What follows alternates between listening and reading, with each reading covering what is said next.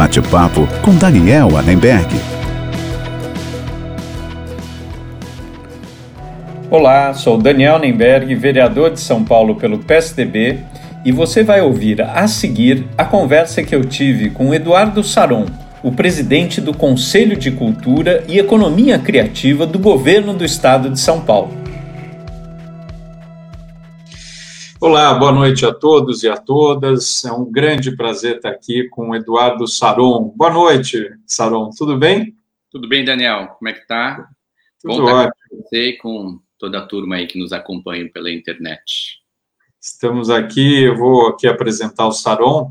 É, o Saron é presidente do Conselho de Cultura e Economia Criativa do Governo do Estado de São Paulo, é o diretor do Itaú Cultural há 10 anos. O Itaú Cultural, eu sou fã do Itaú Cultural, só faz coisa boa, maravilhosa. Quem está por trás disso é o Saron, e a gente vai falar um pouquinho sobre isso também está na diretoria do MAN, que é o Museu de Arte Moderna de São Paulo, e conselheiro do MASP, que é o Museu de Arte de São Paulo, e da Fundação Bienal, entre outros. Como vocês podem ver, o Saron está em todas. Não sei como dá para, sozinho, um só fazer tudo isso, mas o Saron faz. Ele vai contar para a gente como, tá certo? Mas antes de começar a perguntar para o Saron, só lembrando que quem quiser ver essa live completa e as outras lives que a gente já fez aqui, já foram mais de 50, Saron. É, é, a gente já fez aqui nos últimos meses live para todos os gostos, né? A gente, desde a minha amiga Marina Persson, um dos últimos foi com, com, o reitor da Faculdade Zumbi dos Palmares, Zé Vicente. Grande Zé Vicente. Grande Zé Vicente. Já fizemos com o Fernando Chucre, que é secretário de desenvolvimento.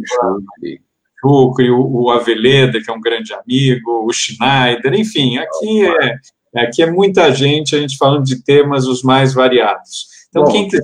Eu achei a régua, mas estamos lá, estamos juntos. que a régua tá imagina, tá imagina, está aumentando a régua. É. E, e, dizer que é, quem quiser ver essa live vai ser muito legal com o Saron, é só depois escrever para danielnenberg.com.br e a gente manda para vocês a live. Dizer só, antes de passar a palavra para o Saron, dizer que a gente tem também na quinta-feira, dia 8, só que num outro horário, às 18 horas, com a Patrícia Ellen, que é a secretária de Desenvolvimento Econômico, Ciência e Tecnologia é, do Estado de São Paulo. Aliás, é, o Saron a conhece também às 18 horas. Vamos falar sobre inovação, tecnologia. Patrícia Ellen é fera.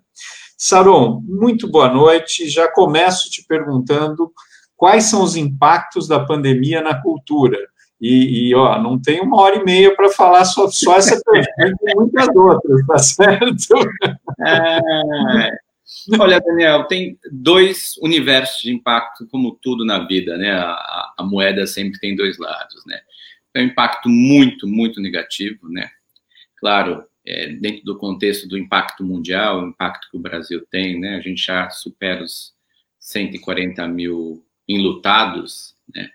A desigualdade ficou ainda mais explícita, né? Você que trabalha com o tema digital, não só a desigualdade econômica, social, cultural, a desigualdade digital, né, se explicitou ainda mais. Famílias perderam seus os seus entes queridos, amigos perderam seus entes queridos, né? Tanta luta, né? Tanta uhum. tristeza e, e no, na área cultural também a gente está vendo muita dificuldade. Né? A área cultural, por si só, é uma área que agrega, que constrói vínculos, que junta pessoas. Né? Nós, do mundo cultural, é, temos a epifania de nos tornarmos humanos, nos tornarmos é, sociáveis por meio da música, da arte, das artes visuais, das artes cênicas. Isso pressupõe juntar pessoas, né? E, naturalmente, em virtude da pandemia, isso teve que ser cessado, até porque não havia e não há outra forma de combater a pandemia senão por meio da suspensão social. Então, nós há 205 dias suspendemos as atividades culturais, o mundo da cultura parou, sabendo que a curva seria uma curva longa, de cauda bastante longa, e certamente vamos ser um dos últimos a voltar por inteiro, né? É, nós estamos aí muito próximos de, irmos para o momento verde da cidade de São Paulo, né? Tudo indica que ao passarmos para esse momento, a área cultural é, terá uma permissão para começar a atuar, mas de maneira gradual, de maneira pontuada, com protocolos muito rígidos, tendo e precisando atender as questões ligadas à vigilância sanitária, né? Mas por outro lado, Daniel, abriu-se um horizonte importante, né? Nunca se consumiu tanta cultura, tanta arte como nos últimos tempos aqui e no mundo por meio virtual, por meio computacional, né? E isso é algo absolutamente fantástico, né? É, os números, né? Os canais de streaming tiveram que reduzir é, o peso dos seus do seu material em mídia, né? Não transmitiram mais em 4K, é, passaram a transmitir em Full HD para poder permitir mais acesso. As pessoas começaram a procurar muitos cursos, muitas formas de se acompanhar remotamente o universo da arte e da cultura. As lives explodiram, enfim.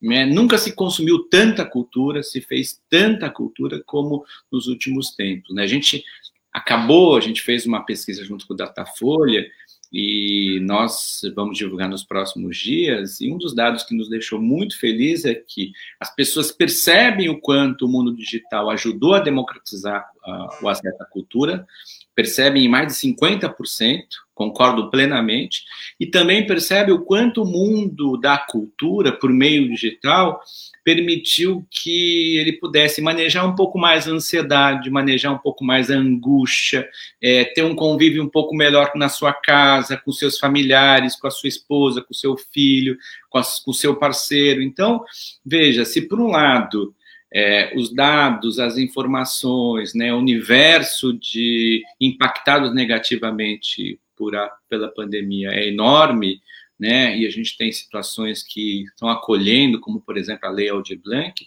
Por outro lado, você teve uma aceleração como nunca se viu do uso da internet, do uso do mundo computacional para fazer com que mais pessoas pudessem ter mais acesso à arte e cultura.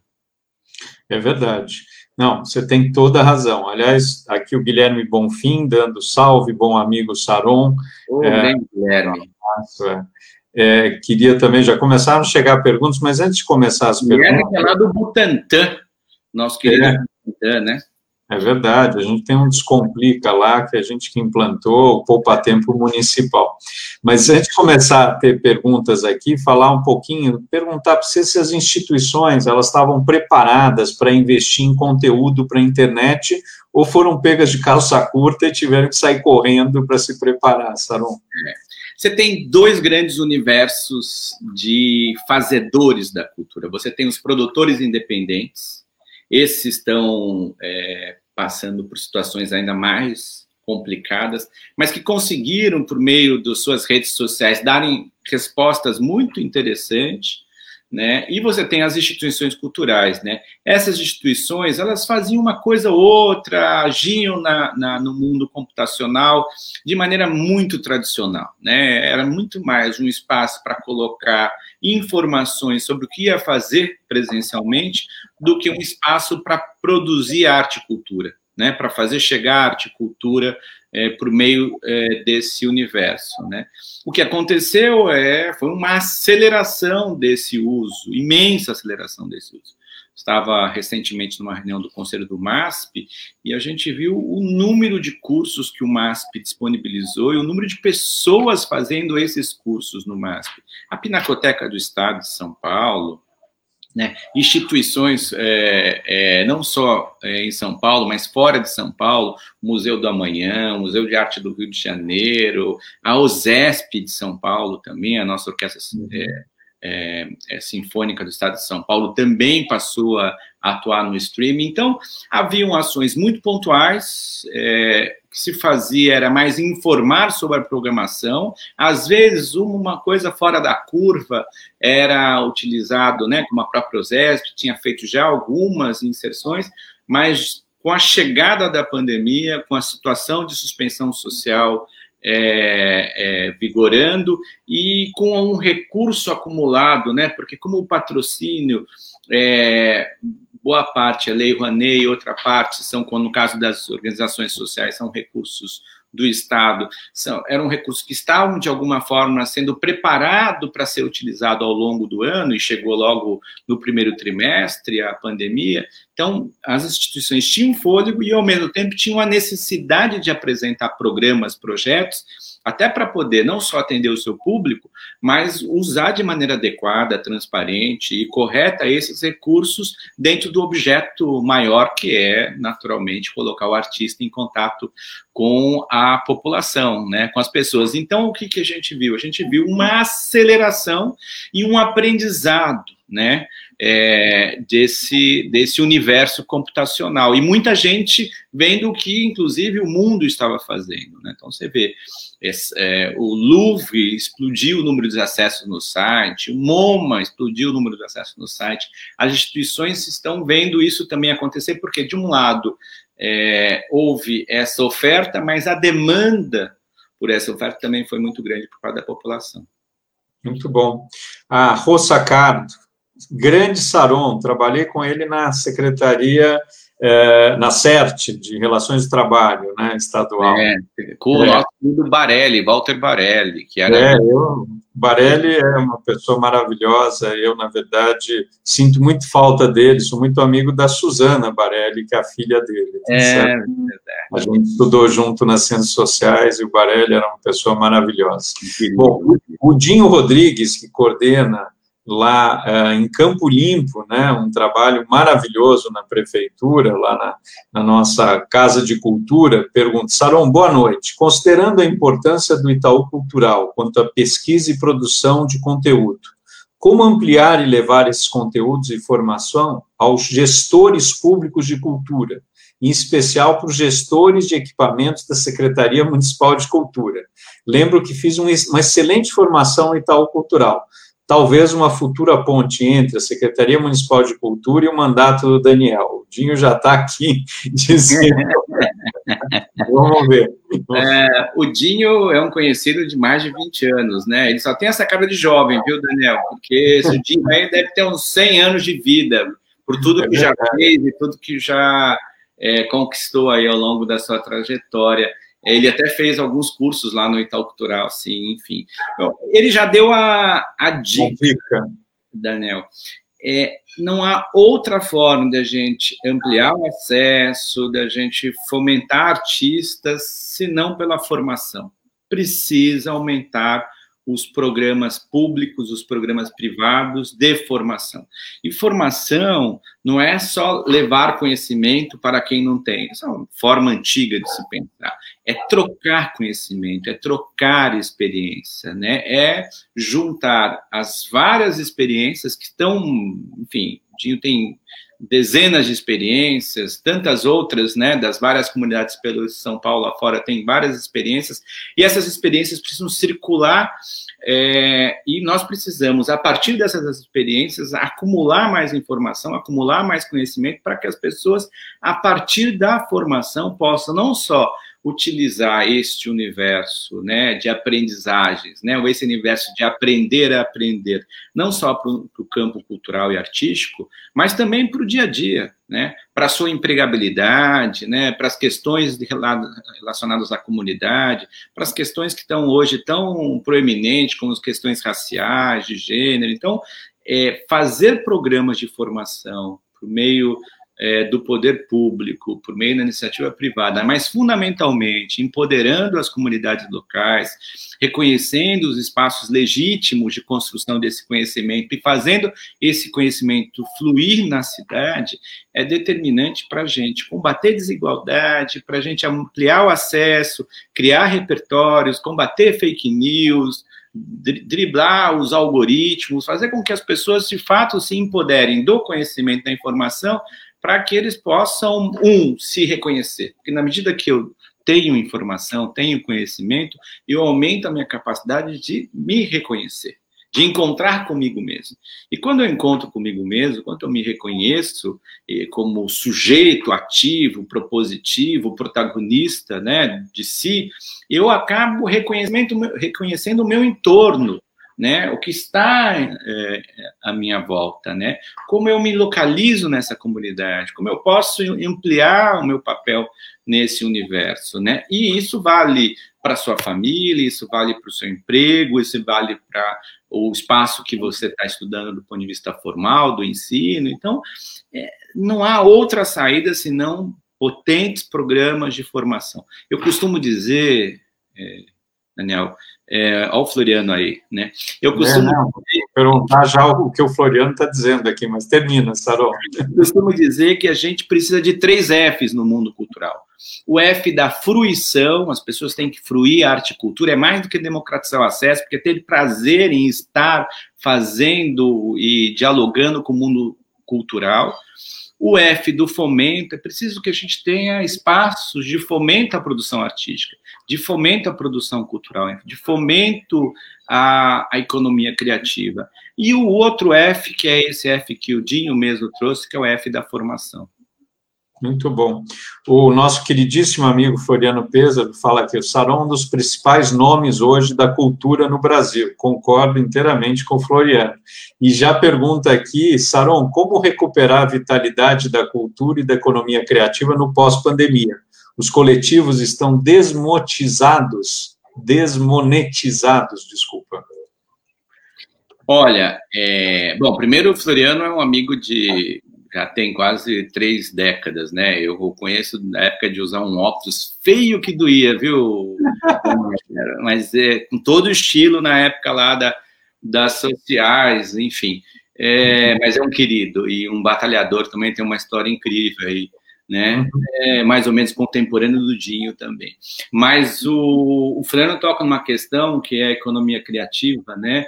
É, Para mim, falando, né, economia criativa tem três, tem três questões fundamentais. Primeiro, o uso intenso da tecnologia, algo que você se dedica aí na sua carreira, seja profissional, seja nos seus mandatos, né? Precisa ter tecnologia. Se a gente não tiver tecnologia embarcada, nós não temos economia criativa. A segunda coisa é, é além da tecnologia, é ter gente talentosa Uhum. A gente talentosa não, não, não se apanha ali na esquina, não se consegue de um dia para o outro. A gente talentosa é qualificação, é capacidade de oportunizar né, uma cidade, um espaço de fomento a que esse talento aconteça, é troca intensa de conhecimento para que esse talento também é, reverbere, possa fazer suas redes de relacionamentos e ver as suas ideias é, vencendo. E, por fim, é, além de muita tecnologia, muito talento, é muito tesão. Tem que estar envolvido, tem que ter paixão, né? porque a economia criativa é, é pressupõe propõe, acima de tudo, você olhar para o passado, compreender as questões que te originaram, né? A memória é fundamental, a conservação é fundamental para você poder avançar com questões relativas ao campo da inovação. Né? Então, este encontro entre conservação e inovação é fundamental, e para isso, essa tríade, ao meu ver, é, se faz muito necessária. E São Paulo que é uma cidade de serviço, né? Ela uhum. está pronta para isso, né? Eu pego lá o meu eixo da Avenida Paulista e uso a Paulista como o farol do que São Paulo deseja para a cidade, né?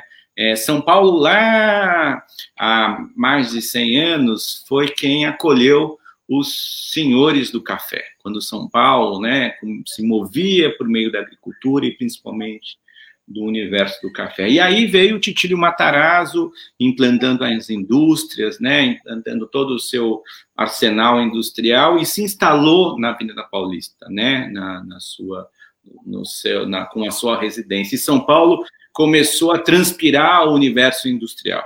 E aí São Paulo depois teve no seu ato contínuo o sistema financeiro né, acontecendo ali na Avenida Paulista. E São Paulo começou definitivamente a entrar no universo do serviço, sabendo que o serviço era determinante para as novas gerações e para a nova forma é, é, de troca. Né? E hoje, o que é a Avenida Paulista? Uhum. Se não o espaço profundamente dedicado ao conhecimento. Lá tem hospitais, lá tem educação, tem a, uma das primeiras escolas públicas de São Paulo, uma das primeiras escolas privadas de São Paulo, São Luís, né? Assim como tem o, o Colégio Roosevelt.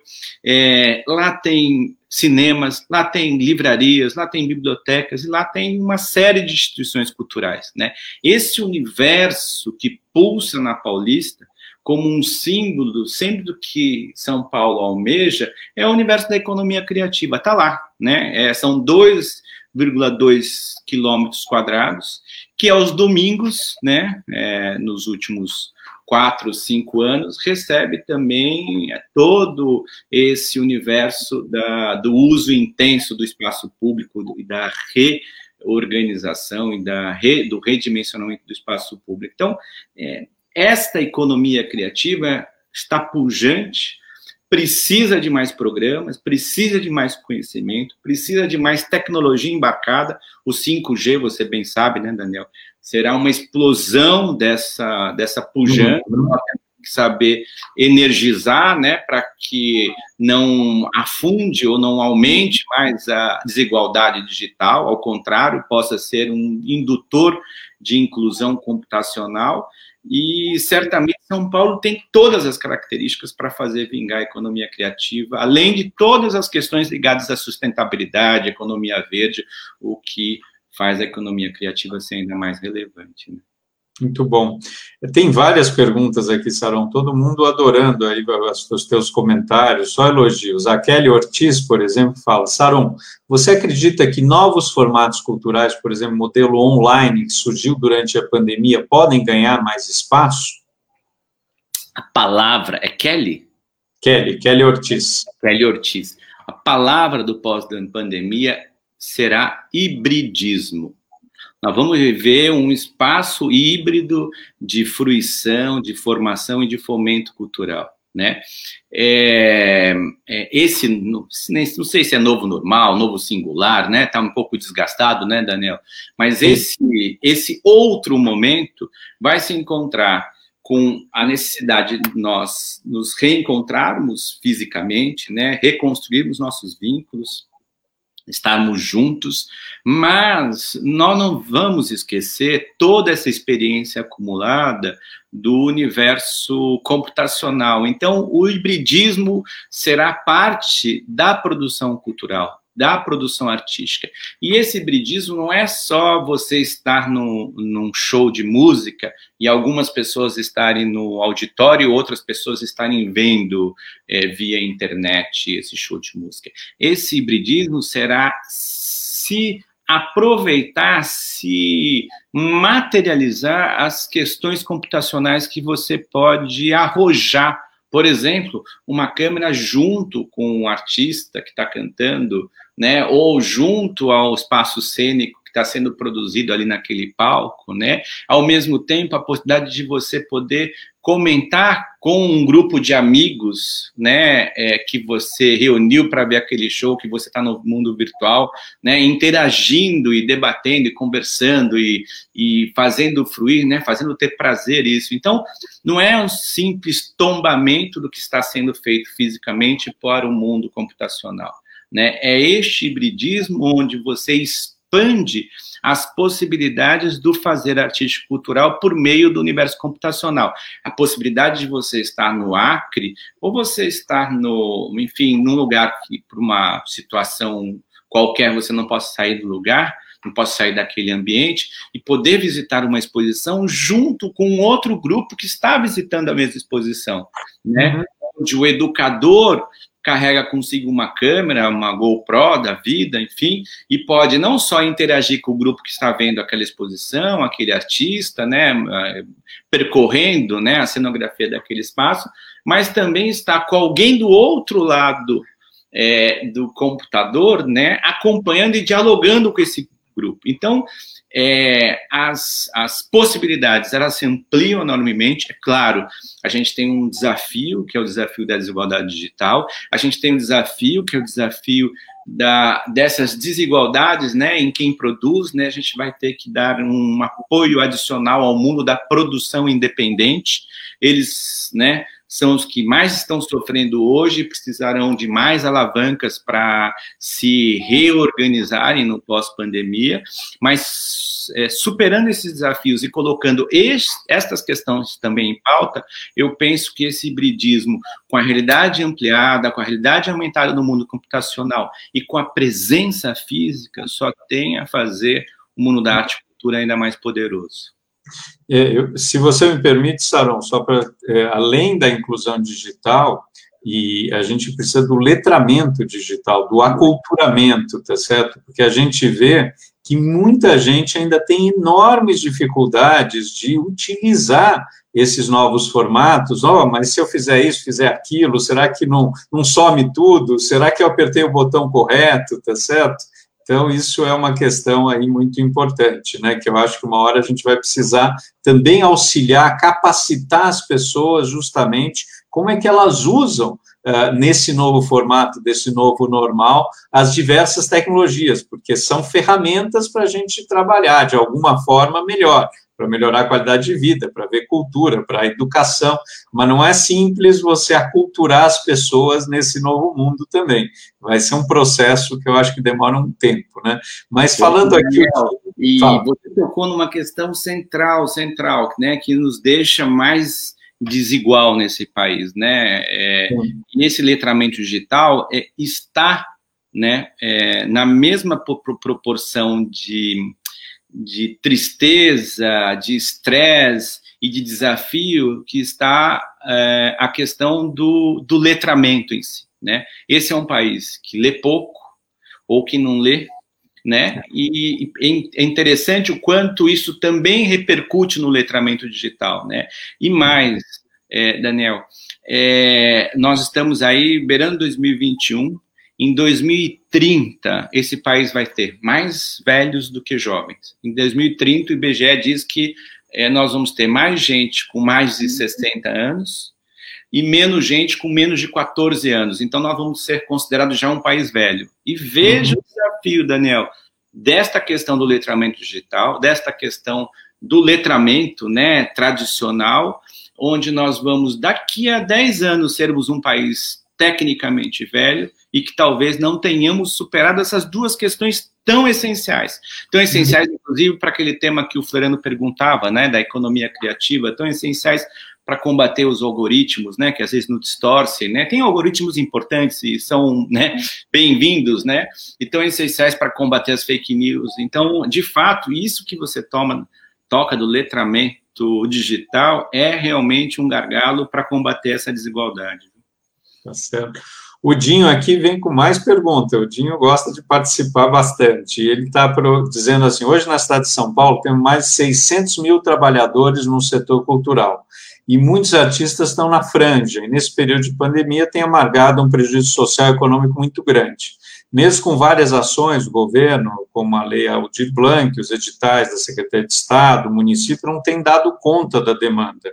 A pergunta é, nesse cenário cultural, em suas dimensões cidadã, econômica e simbólica, qual sua perspectiva nos desafios e ações no futuro pós-pandemia? Quais são os novos formatos e expectativas para essas pessoas das periferias, né? Bom, Primeiro, não tem solução fácil para essa questão que o Dinho traz, né? Você uhum. tem cada vez uma escassez maior de dinheiro público, uhum. né? Os impostos e a carga tributária é imensa, né? Então, nós temos que é, trabalhar no, na, na despesa, porque na receita a gente já está mais do que o limite, e uhum. nós continuamos com os gaps sociais enormes, né? Então, quando a gente fala, poxa, trabalhar nas despesas, com as linhas constitucionais que a gente tem que aplicar, que você bem sabe, na questão da saúde, da educação, uhum. da segurança pública, infraestrutura urbana, então você vai secando esse cofre que está cada vez mais seco. Ainda mais agora com o pós-pandemia, né, onde você terá é, naturalmente uma exigência de recursos por parte da saúde ainda maior, porque superar a pandemia é um ponto desta crise, né? O próximo ponto é cuidar daqueles que não foram cuidados em virtude das doenças crônicas. E o próximo uhum. questão é cuidar daqueles que terão repercussões de ordem é, de saúde mental, né? Sim. Há uma explosão, né? A Organização Mundial da Saúde recentemente soltou um estudo sobre o número de jovens e adolescentes que terão problemas no campo da saúde mental. Então, imagine a pressão no sistema de saúde, imagine a pressão no universo da educação, imagine a pressão é, no sistema público, na questão da empregabilidade, geração de renda, tudo isso né, com contornos muito dramáticos. Então, os recursos serão mais escassos, a demanda por esses recursos serão ainda maiores, né, por parte da saúde, da educação, né, o gap que está acontecendo, e aí a gente vai ter que é, saber é, posicionar o campo da cultura para ir além do tradicional. E para mim, Daniel, eu eu tô meio com Mário de Andrade lá. Mário de Andrade, é, no início dos anos 30, o prefeito Fábio Prado chamou Mário de Andrade, ele foi o primeiro espécie de secretário de cultura e de esporte do município de São Paulo. Foi muito interessante. Se você pega o organograma daquela prefeitura, o Mário de Andrade estava junto ao prefeito, ele não uhum. era um secretário distante, ele era parte do eixo central da secretaria eram vários círculos, ele estava no círculo mais próximo, assim como estava planejamento e infraestrutura, se não me engano, e aí começou-se a pensar a arte, a cultura, o esporte, né, porque ele também cuidava dos espaços públicos, das, das praças e dos parques, de maneira matricial. E é interessante que essa ideia de tratar a arte e cultura de maneira matricial pode ser a saída para o nosso campo, sem uhum. comprometer o nosso propósito, sem abrir mão do que é fazer arte e cultura. Porque, objetivamente, é, você tem vários projetos que comprovado, é, de, de, maneira muito comprovada, que é, ao fazer eles de maneira matricial, você impacta o mundo da saúde, o mundo da segurança pública, o mundo da assistência social, o mundo da inclusão, né? Concordo, concordo totalmente. Os ingleses fizeram uma belíssima pesquisa e, e pegaram, fizeram, pegaram um grupo é, de, de pessoas com ansiedade, com depressão, com angústia, enfim, com sintomas do campo da saúde mental, e, e fizeram dois grupos controlados. Um grupo controlado colocaram artistas para acompanhar, gente do teatro para visitar essa pessoa, enfim. É, e o outro grupo, naturalmente, modelo tradicional.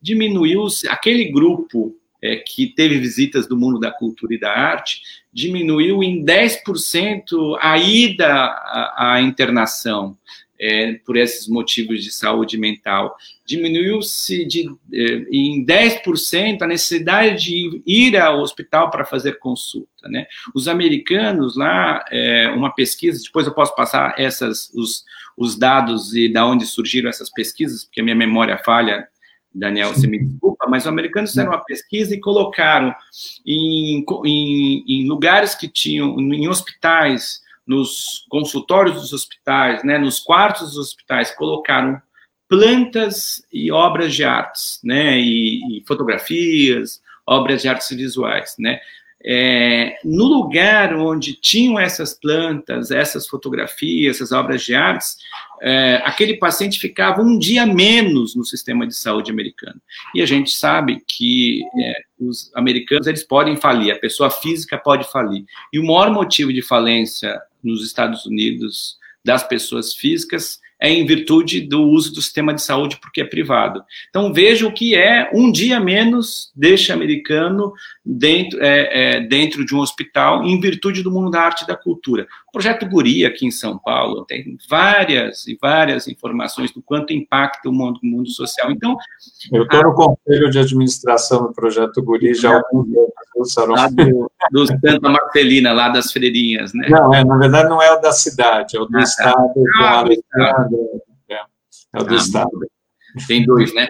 Então, é, então imagina, Daniel, se a gente pensar a arte e a cultura de maneira matricial, né, atuando na saúde, atuando na segurança pública, atuando na educação, no contraturno escolar, né, sem perder o seu propósito, não é ela se tornar uhum. ferramenta, instrumento, né, ela fazendo o que ela tem que fazer, certamente a gente vai conseguir mais recursos, recursos de maneira mais múltiplas e uhum. com, com impacto uh, para a cidade com custos muito menores se fosse necessário usar lá na segurança pública, lá na saúde, lá na educação.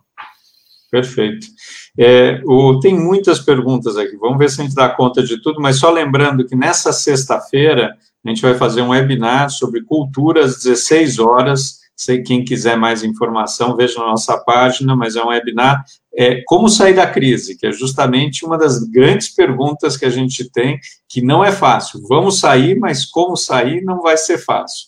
O Simon falou aqui, Saron, que semana que vem vão ter, e eu apoio isso, o Festival Internacional de Criatividade, o Pixel Show, e a gente apoia, inclusive com emenda parlamentar, e agora está no calendário da cidade. E ele gostaria de perguntar a você qual a opinião sua sobre a importância de festivais como o Pixel Show, por exemplo.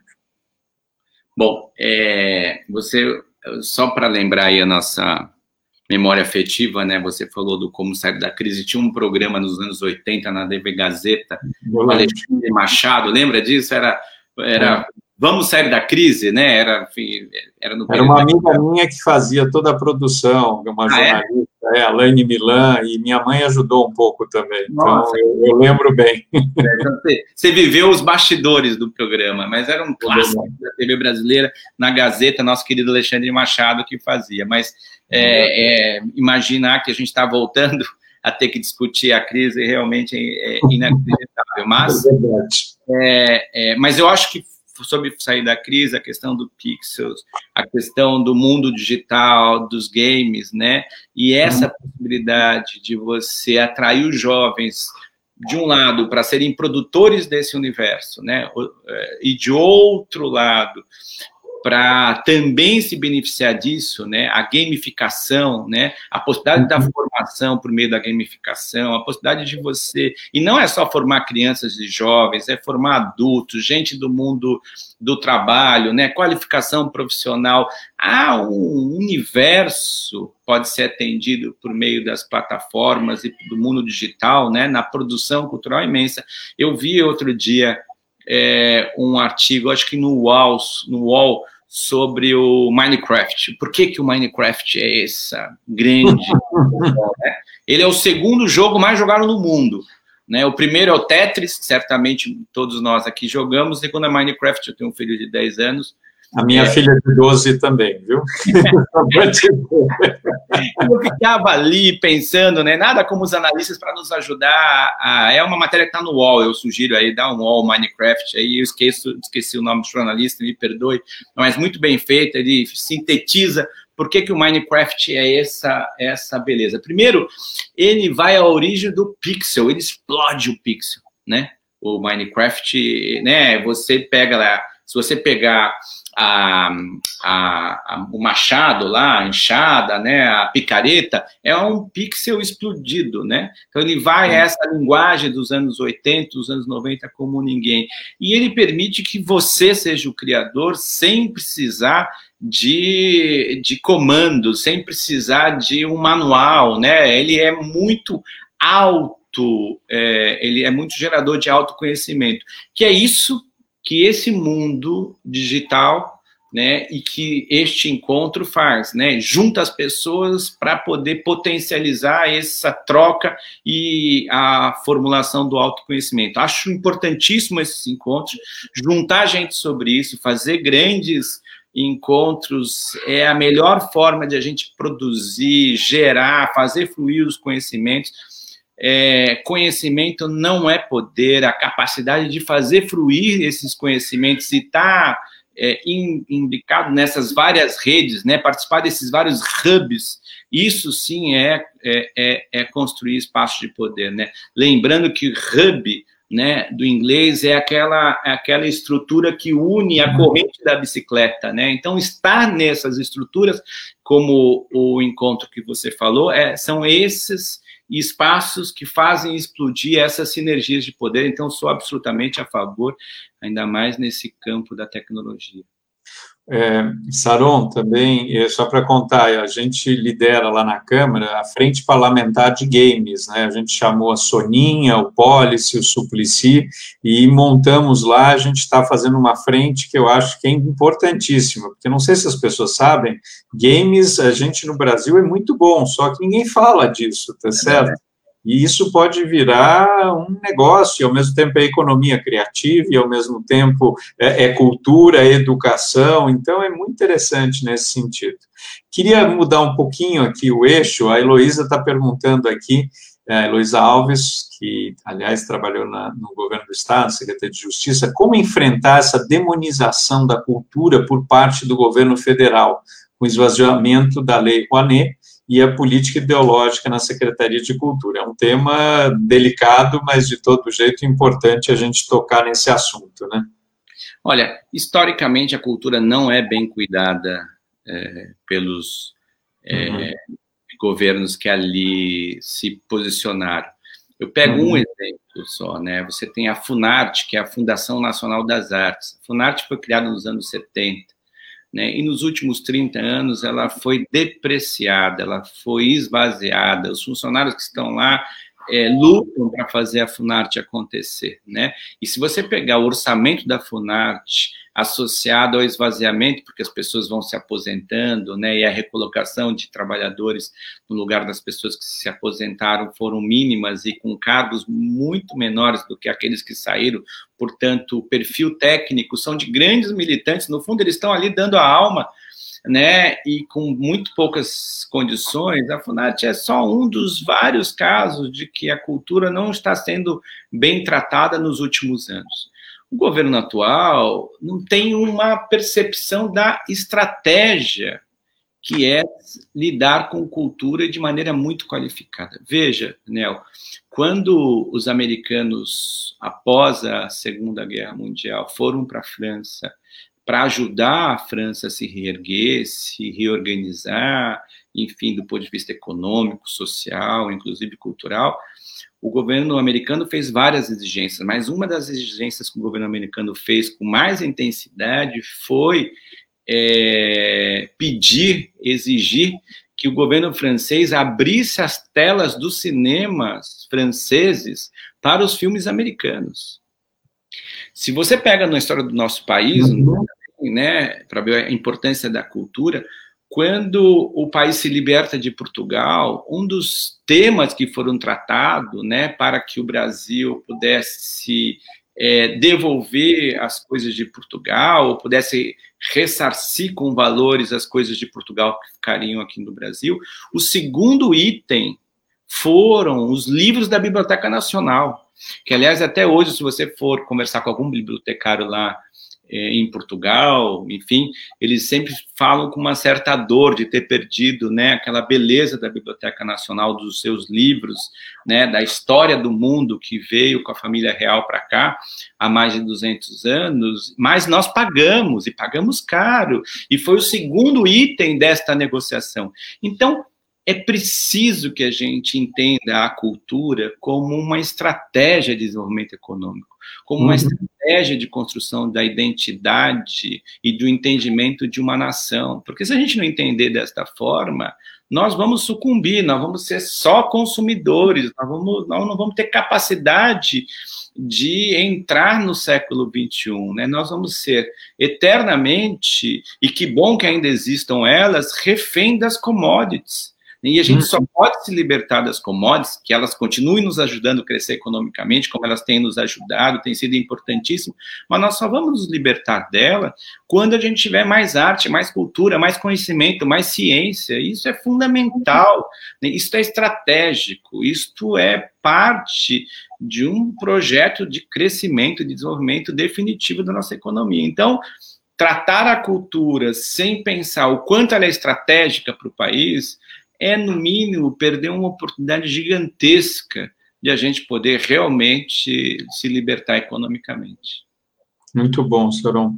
A Ruth falando aqui, boa noite. Relembrando Monteiro Lobato, quem mal lê, mal fala, mal ouve, mal vê, significando que toda a estrutura cultural, seja com qual ferramenta for, é, estará comprometida. O trabalho é hércules, hercúleo e relevante. É, acho que a Ruth tem toda a razão, não é simples, né? Agora, é, queria ver com você, Saron, um pouco essa questão é, dos movimentos de maior censura na classe artística. Né? O episódio aí mais recente foi é, lá na Câmara Legislativa, no Distrito Federal, no PL, que proíbe nudez e símbolos religiosos em manifestações artísticas. Queria ver como é que você enxerga esse cenário, mas já falando que, voltando ao assunto anterior, os vereadores colocaram emendas parlamentares para ajudar a salvar a Cinemateca aqui em São Paulo. Eu, inclusive, coloquei Nataline, que coordenou esse esforço, que é um absurdo. Nossa Cinemateca brasileira não ter recursos para manter os filmes históricos do Brasil, tá certo? E isso realmente é algo que a gente precisa se preocupar. Mas, enfim, queria ouvir um pouco essa tua avaliação sobre a questão aí das manifestações artísticas, tem censura, não tem? Como é que você vê essa questão? Olha, essa questão, ela, ela já estaria superada do ponto uhum. de vista é, prático, objetivo, né? Porque a grande uhum. questão é como é que você equilibra o artigo 5 da Constituição Federal, que fala de liberdade de expressão, com as questões ligadas ao Estatuto da Criança e Adolescente. Como é que você encontra esse ponto de equilíbrio? Né? Uhum. Onde você garante o artigo 5 mas também garante a boa aplicação do, do, do Estatuto da Criança e Adolescente. E a forma mais preciosa para fazer isto é informação.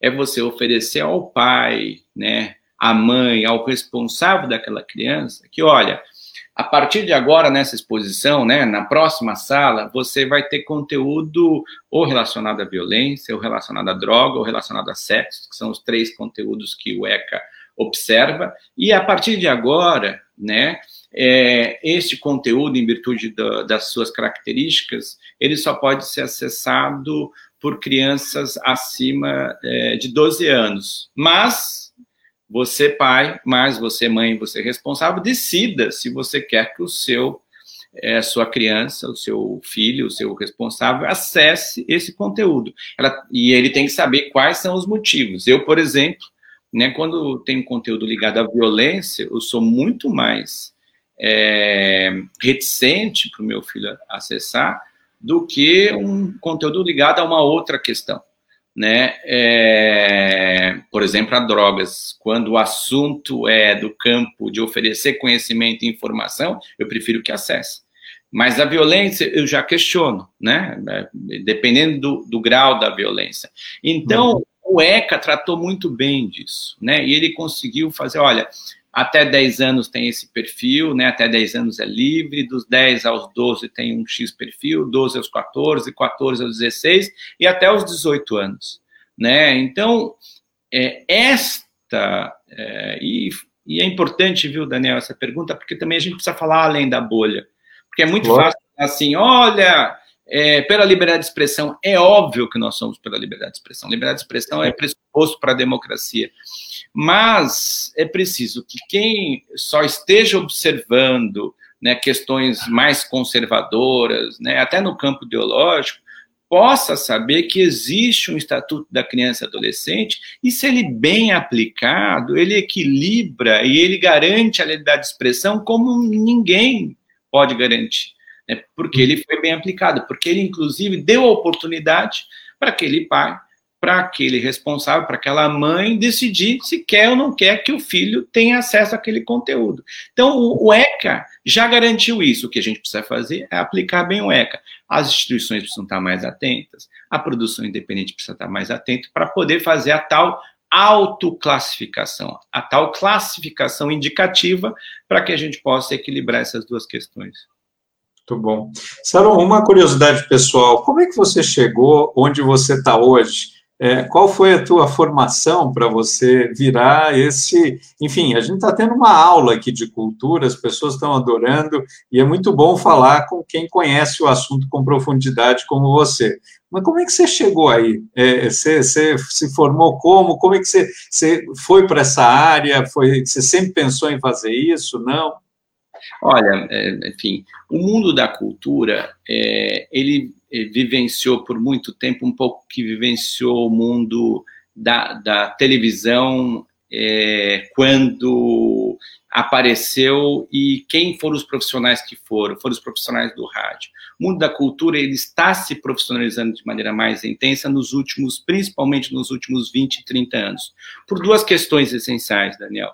Uma questão é o próprio surgimento da Lei Rouanet. A Lei Rouanet exigiu uma maior profissionalização do, do, das pessoas que estão no mundo da cultura. A Lei Rouanet vai fazer, se não me engano, 34 ou 33 anos. E a outra questão que exigiu uma outra um outro campo de profissionalização no mundo da cultura foram as OS. O surgimento das OS exigiu, né, começou na saúde, né, a primeira OS de cultura foi lá em Fortaleza, no Dragão do Mar, com o Tássio Gereissati, é, e quando as OS foram implantadas em São Paulo, com, se não me engano, com Marcos Mendonça, era para ser só na área de saúde, depois também foi para a cultura, isso exigiu que as pessoas pudessem se profissionalizar. É, então, esta, esta, este profissional hoje da cultura, os mais recentes não, mais anteriores, talvez da minha geração, vieram das mais é, diversas áreas, das ciências sociais, da economia, da comunicação, da arquitetura, das artes visuais, das artes cênicas, ou vieram de um outro setor cultural para atuar né? É, e também vieram das suas militâncias, além dessa, dessa formação. Eu tenho uma formação múltipla, né? Uhum. Marketing, economia, ciências sociais, tenho é, mestrado, mas a minha maior formação mesmo é uma formação que vem da militância, né? Eu fiz movimento estudantil, eu passei por militância política, eu trabalhei no mundo da comunicação e essa militância me fez hoje estar. É, eu sempre acredito isso a onde eu estou no, no, no seja no, na, na, no Conselho de Cultura do Estado de São Paulo, seja nos, nos outros conselhos ou mesmo na minha organização, essa militância me fez estar né, acumulando esse aprendizado né, que está sendo realmente trabalhado hoje em dia no campo da gestão cultural como nunca para atuar da forma que eu atuo. Veja, Daniel, o primeiro curso de produção cultural no país não tem mais do que 20 anos, é um curso da Federal uhum. Fluminense, da Federal lá da, da Fluminense no Rio de Janeiro. É o primeiro curso de produção cultural. A ECA tem um curso é, é, de é, mestrado e pós-graduação, lato e estrito, na área de é, gestão cultural. A USP Leste não tem mais de 10 anos, tem um curso de produção cultural. Então, há muito pouca formação na área há muito pouco programa de formação, tanto que a gente tem é, insistido nessa questão, em virtude desta experiência nova, né, eu digo nova dos últimos 30 anos, do que é fazer gestão cultural, do que é fazer produção cultural. Muito bom. A Maria Alice Gouveia, oi, Saron, eu sempre fui fã do Itaú, que com sua atuação foi um centro vivo e aberto para um público amplo e não tão intelectualizado.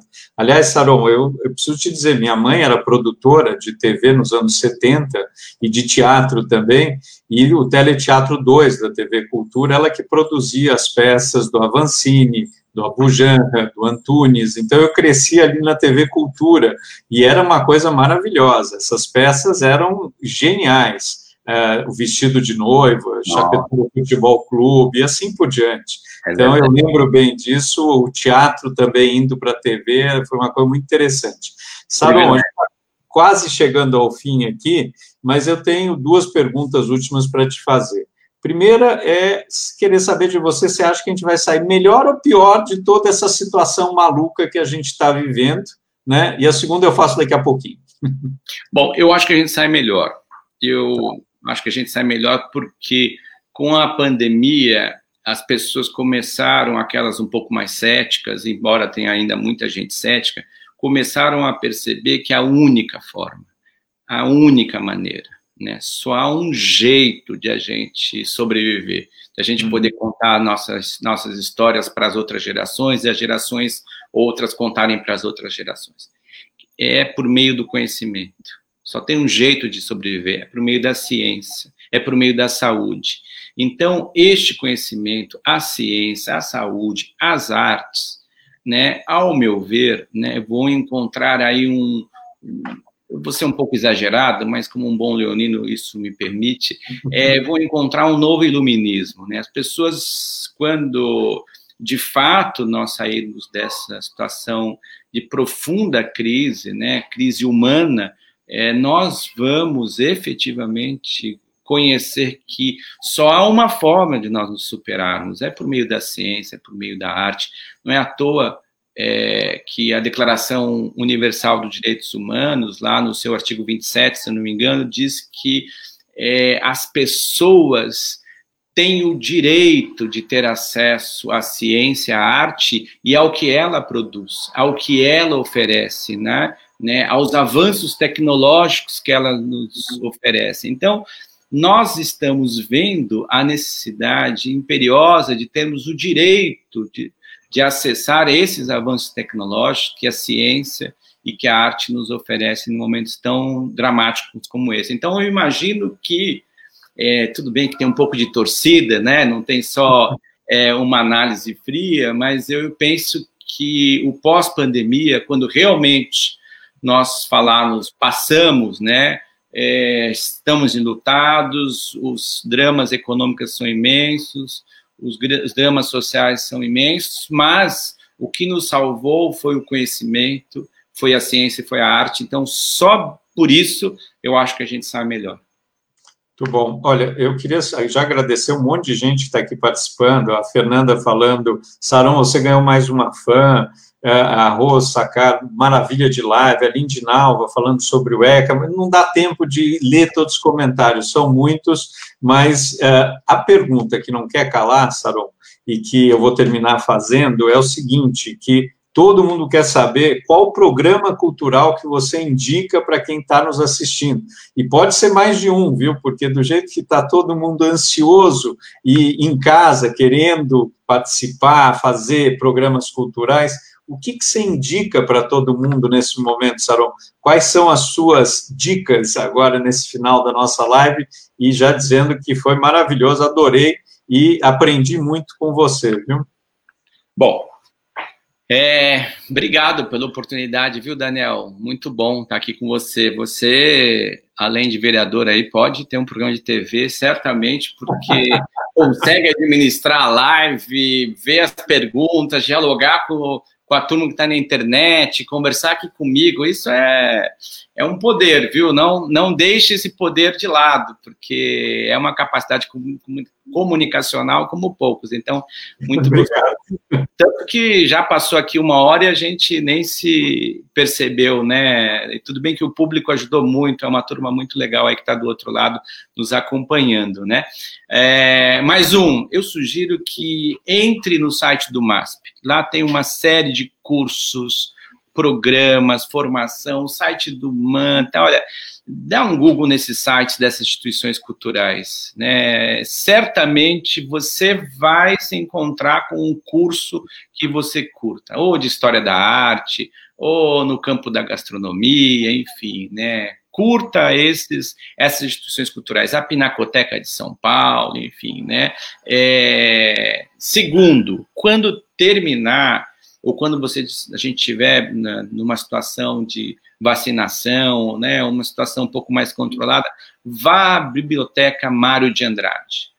Né, o Calil fez uma grande reforma da biblioteca, né, é, uhum. restaurou uma parte e fez lá um vidro lindo. Vá visitar a área de livros raros da Mário de Andrade. Tem uma brasiliana maravilhosa, tem é, histórias, tem documentos, se dedique a passar uma tarde com o seu filho na Biblioteca Mário de Andrade. Outro lugar maravilhoso, Catavento, né? A gente que tem filho, né? Olha, oh. é maravilhoso. Lá você tem um percurso, é um museu da ciência. Né? A gente às vezes visita museus da ciência fora do país e esquece que aqui tem o catavento maravilhoso, né? E é, e tal cultural, né? É bom. cultural, né? Também. Uma boa leitura sempre é bom. É, eu não vi, é, e vou ver essa semana, aquele, aquele documentário que fala sobre. Você viu esse documentário que fala sobre. Problema nas redes? Exato, você viu? Vi, vi, vi, faz uns 10 dias, muito, é. muito interessante. Mas eu estou me é... preparando, viu? Eu estou me preparando, já me falaram que eu tenho que me preparar, que é um pouco angustiante, enfim, mas é, é minha dica. Eu, é, eu lembro do Silvio Santos dos anos 80, eu não vi ainda, mas é muito interessante. Eu não vi ainda, mas está na minha lista de coisas que eu preciso fazer e eu pretendo ver esse documentário, porque fala de coisas que a gente permeou aqui por toda a nossa conversa e que a gente precisa se cuidar. Eu me lembro que no, há quatro anos eu recebi a Ordem do Mérito Cultural em Brasília e eu é, tive a satisfação de fazer o discurso por aqueles todos que receberam a Ordem do Mérito Cultural. Isso há quatro anos. Eu dizia que não haveria democracia se a gente não combatesse duas coisas. Primeiro, as fake news, e vamos lá, né? Se é fake, não é news, se é news, não, se é news, não é fake, né? Na verdade, né? Essas, essas supostas informações. É, e a outra coisa, a gente precisava ter um campo é, de algoritmos laicos. Da mesma forma que a Idade Média é, a gente se destacou né, e saiu da Idade Média porque as escolas passaram a ser escolas laicas, né, é, escolas que não ficavam é, submersas a uma, um pensamento religioso, né, podiam ter pensamentos religiosos, mas podiam ter escolas sem pensamentos religiosos, né, eu penso que os algoritmos também precisam ser laicos, né, eu tenho que ter, poder ter oportunidade, viu, Daniel, fica a dica, de eu clicar num, num botão e falar assim, a partir de agora eu não quero que a Netflix me diga qual o próximo filme, eu não quero que a Amazon me fale qual é o próximo livro, eu não quero que é, na minha próxima compra eu encontre com uma compra parecida no, no, no meu like seguido, e isso para mim é fundamental. E esse, esse documentário, por tudo que eu já li, fala muito de tudo isso e eu quero ver. Muito bom. É o que você falou, Saron. Já passou uma hora e a gente podia falar aqui mais uma, duas. Está muito bom o papo. Infelizmente, é a hora de acabar. Eu queria agradecer a todos e agradecer a você, principalmente, Saron. Uma conversa de altíssimo nível, super profunda. Super obrigado e valeu. Quem quiser ver a nossa live inteira, danielnenberg.com.br. Espero que a gente possa se encontrar de novo para tratar ainda mais de mais assuntos sobre questões culturais e outras. Aqui você discorreu sobre muitos assuntos. Uh, eu queria desejar ótima noite para você, Saron, ótima semana e as suas palavras finais. Super obrigado, viu, Saron? Oh, eu que agradeço, foi um prazer estar com você, acompanho o seu trabalho há muito tempo aí, sei da sua luta por essa questão da tecnologia, algo tão relevante, por a questão da desburocratização, algo tão importante, né? Isso faz com que o Estado seja mais permeável e seja mais permeável por aqueles que precisam mais dele, né? Então, é, parabéns aí por a sua luta.